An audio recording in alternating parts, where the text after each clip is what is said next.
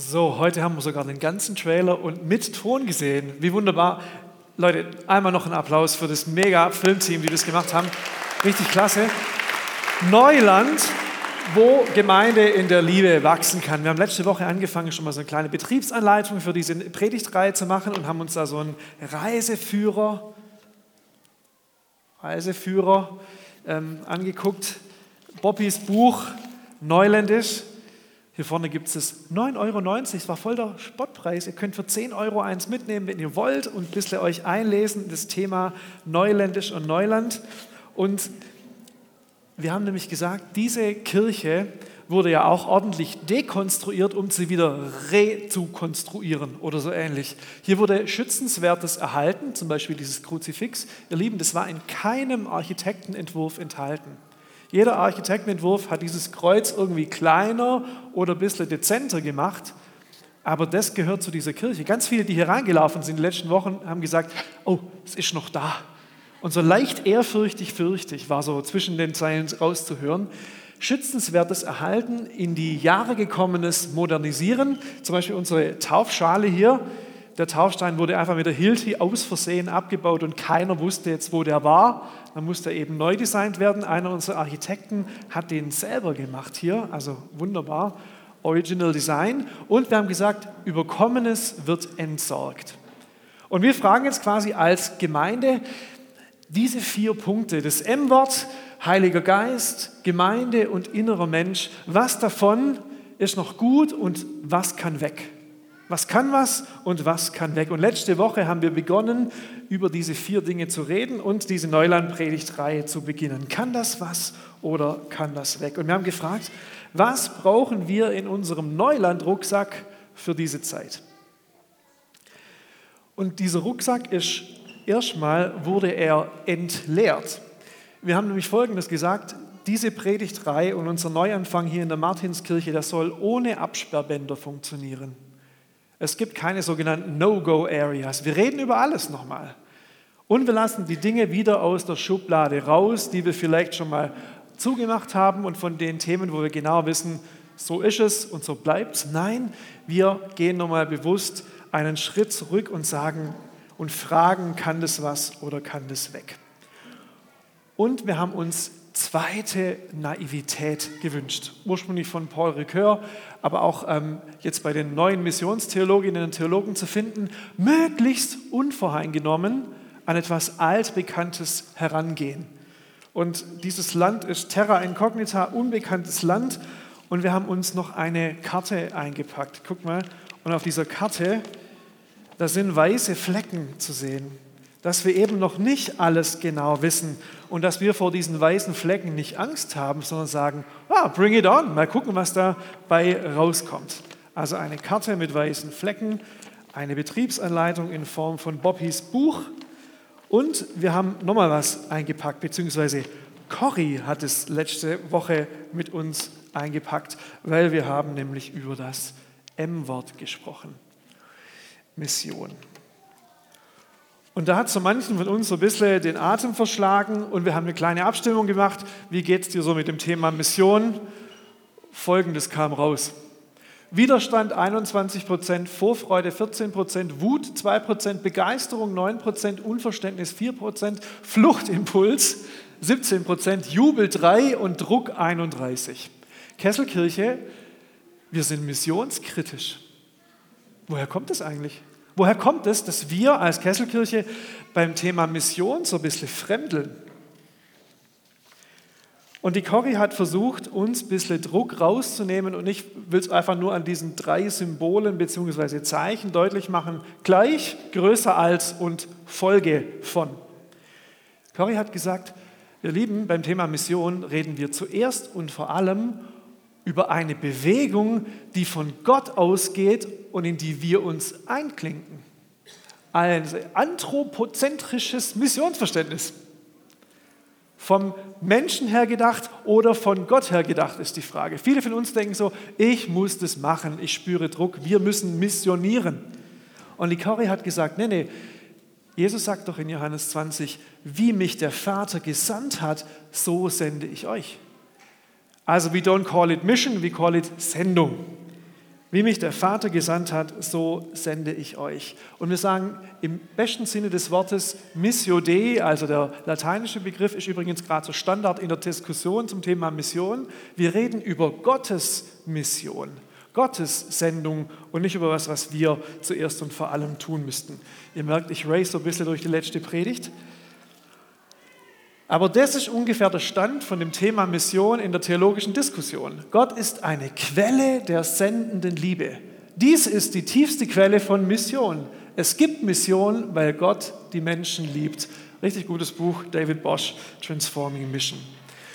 Was heißt das? Was ist das?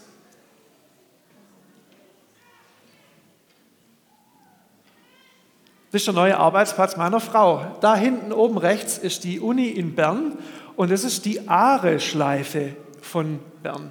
Das heißt, einmal um diese gesamte Altstadt in Bern geht dieser wunderbare Fluss rum und der fließt richtig schnell. Und wisst ihr, was die Berner machen, wenn sie von A nach B wollen? Ja, sie nehmen mal quasi so diese Straßenbahn oder auch mal einen Bus, aber viele von denen steigen einfach an einer Stelle ein und lassen sich treiben. Die Aare ist ein völlig normales Transportmittel. Ihr müsst euch vorstellen, da gibt es extra so wasserdichte Tüten, die du da mitnehmen kannst. An einer Stelle verpackst dein Zeug, Badehose an und dann rein mit dem Zeug in diese Tüte und dann lässt dich zwei Kilometer treiben, steigst aus, hängst die Tüte wieder auf, nimmst dein Zeug mit. Da gibt es auch wirklich so Firmen, die dann die schönsten designen, die du da mitnehmen kannst. Wisst ihr, was ich sagen will? Die Aare fließt Gottes Mission sendet. Gott sendet und wir dürfen reinspringen, uns erfrischen und für eine gewisse Zeit mitschwimmen. Und wisst ihr, es gibt Leute, die schwimmen unterschiedlich. Es gibt Leute, die schwimmen unterschiedlich schnell, die haben unterschiedlichen Stil, Kraulen, Rücken, Brust. Und deshalb hat die Corrie uns letztes Mal ein Stammbuch geschrieben, ihr Lieben, Mission ist, es ist Evangelisation, aber es ist noch viel mehr als Evangelisation.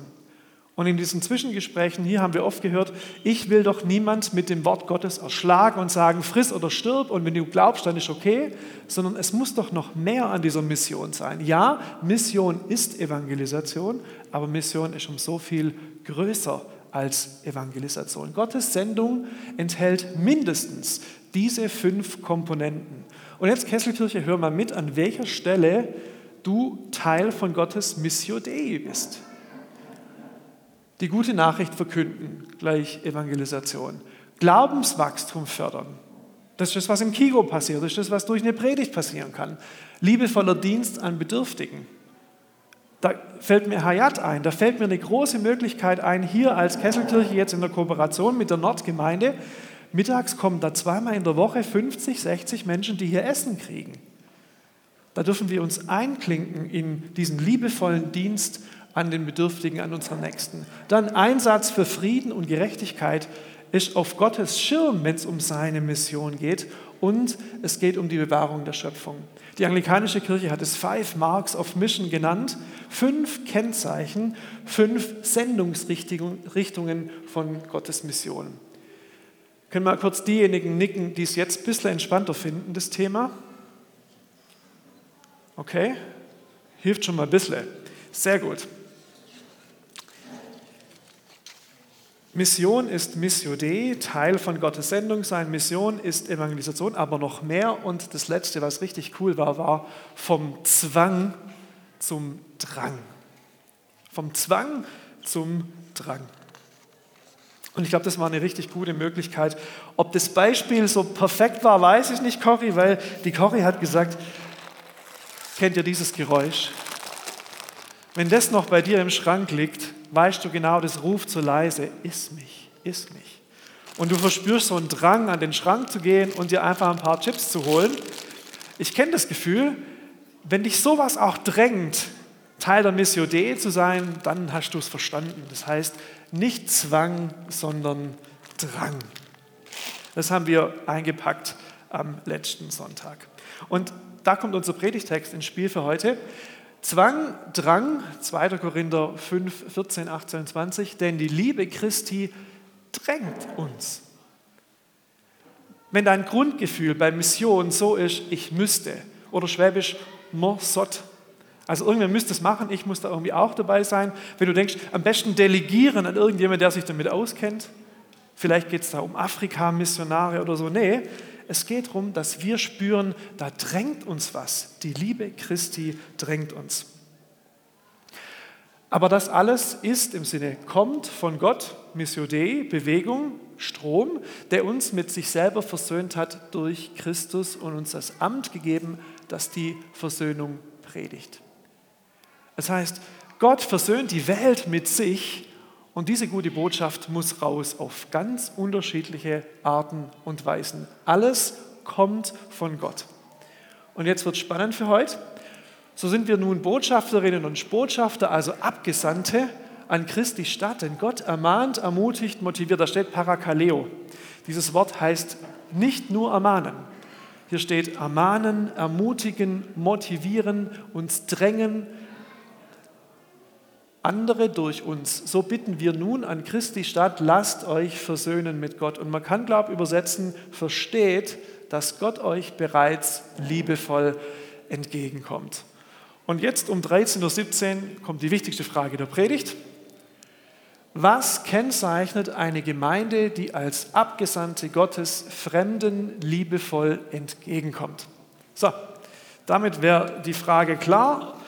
Und ich würde euch fragen, was habt ihr vorher geantwortet bei der Frage, was ist gute Gastfreundschaft? Geht nochmal kurz in eurem inneren Film ein bisschen zurück und überlegt, wann ihr eine gastfreundliche Situation besonders gelungen erlebt habt. Was waren dabei wichtige Dinge? Was macht einen Gastgeber zu einem guten Gastgeber? Ihr dürft gerne kurz rausrufen. Was macht ein Gastgeber, eine Gastgeberin zu einem guten Gastgeber, zu einer guten Gastgeberin? Herzlichkeit. Herzlichkeit. Wenn er einen sieht. Offenheit, danke. Unvoreingenommenheit. Ehrliches Interesse. Nettigkeit, ja. Guter Kaffee.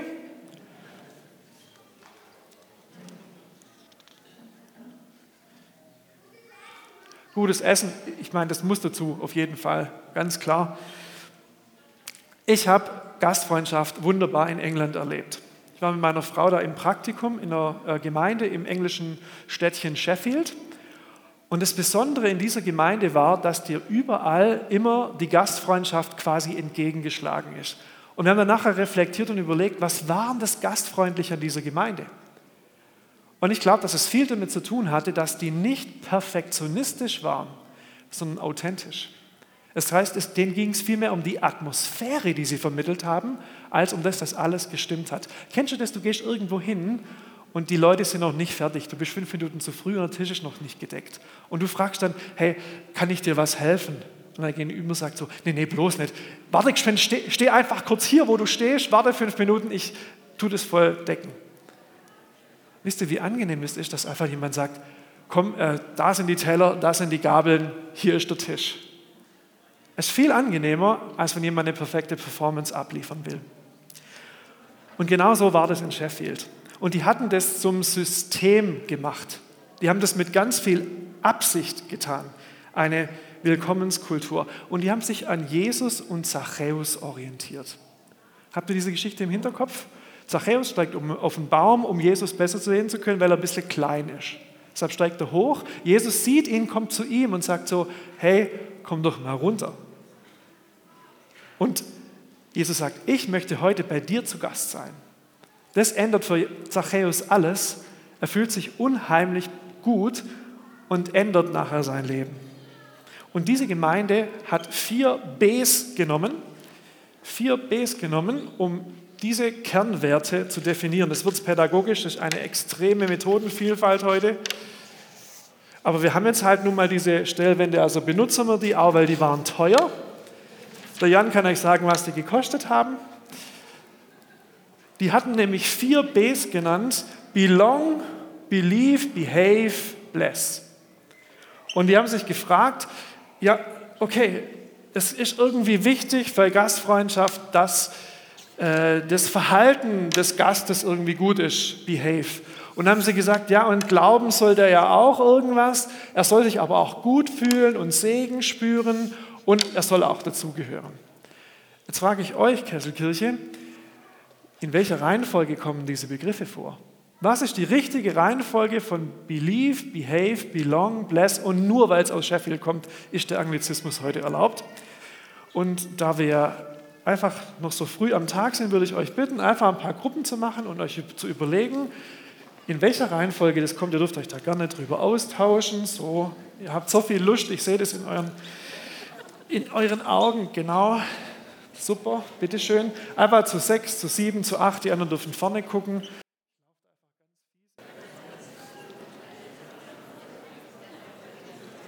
Ihr Lieben, darf ich euch kurz mitnehmen in eine meiner Überlegungen, wie ich das erlebt habe und mich nicht willkommen gefühlt habe. Meine Frau und ich waren in einem Gottesdienst und meine Frau war mit den Kindern noch draußen und kam dann erst relativ spontan dann in den Gottesdienstraum rein und hat dann ähm, nicht mehr jedem und jeder die Hand gegeben, die um sie rum saßen, sondern hat sich einfach hingesetzt und ihre Jacke hinter ihren Stuhl gehängt. Am Ende des Gottesdienstes kam eine ganz nette ältere Dame, die ihr nur helfen wollte, hier die äh, Sachen zu verstehen, hat gesagt, also Frau Grimmer, bei uns gibt man sich quasi die Hand und draußen wäre die Garderobe. Bitte verhalte dich so wie wir, dann klappt es auch mit, ja vielleicht auch mit dem Glauben. Eigentlich wäre noch die Frage, und was glaubt sie eigentlich? Und eventuell kann es dann sein, wenn man dann 20 Jahre dort ist, dann ist man zwar im Kopf immer noch ein Reingeschmeckter oder eine Reingeschmeckte, aber man gehört so langsam dazu, um später zu merken, das ist aber eine wunderbare Gemeinschaft. Ihr seid einverstanden? Genau das, liebe Kesselkirche, wäre die Reihenfolge, um hier wirklich auch Gastfreundschaft zu leben. Du musst dich erst richtig verhalten, dann machen wir einen kleinen Glaubenstest, um dann zu entscheiden, ob du eventuell dazugehörst, um dann dir was Gutes zu tun. Und wie krass, dass Jesus diese Reihenfolge mit Zachäus komplett umkehrt. Er sagt, Zuerst und vor allem, ich sehe dich und ich will zu dir, bei dir was essen.